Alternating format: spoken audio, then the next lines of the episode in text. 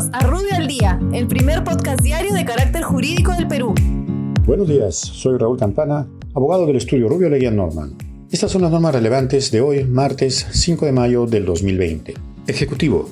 El Gobierno, mediante decreto legislativo, establece que las instituciones educativas privadas no podrán cobrar por las prestaciones que se han dejado de brindar debido a la emergencia sanitaria por COVID-19, estableciendo la obligación de informar sobre el costo de las pensiones y cuota de matrícula, desagregando lo que pueda referirse a los servicios brindados de manera virtual y presencial.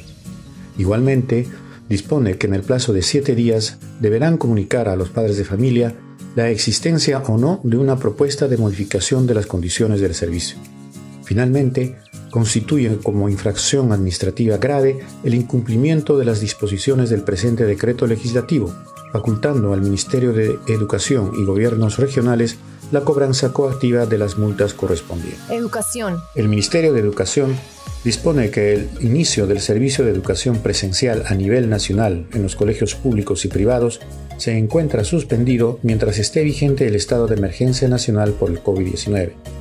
Por otra parte, aprueba disposiciones aplicables al servicio educativo correspondiente al 2020 brindado por los centros de educación técnico-productiva, institutos y escuelas de educación superior, universidades públicas y privadas, así como escuelas de posgrado.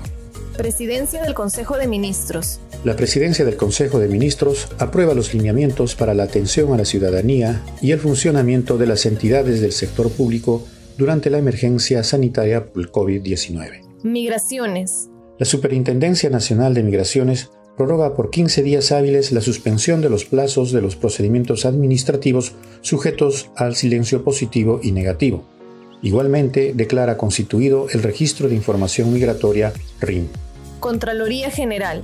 La Contraloría General de la República aprueba disposiciones sobre el servicio de control previo, simultáneo y posterior de inversiones en infraestructura a fin de mejorar la cobertura de la gestión de los órganos del Sistema Nacional de Control.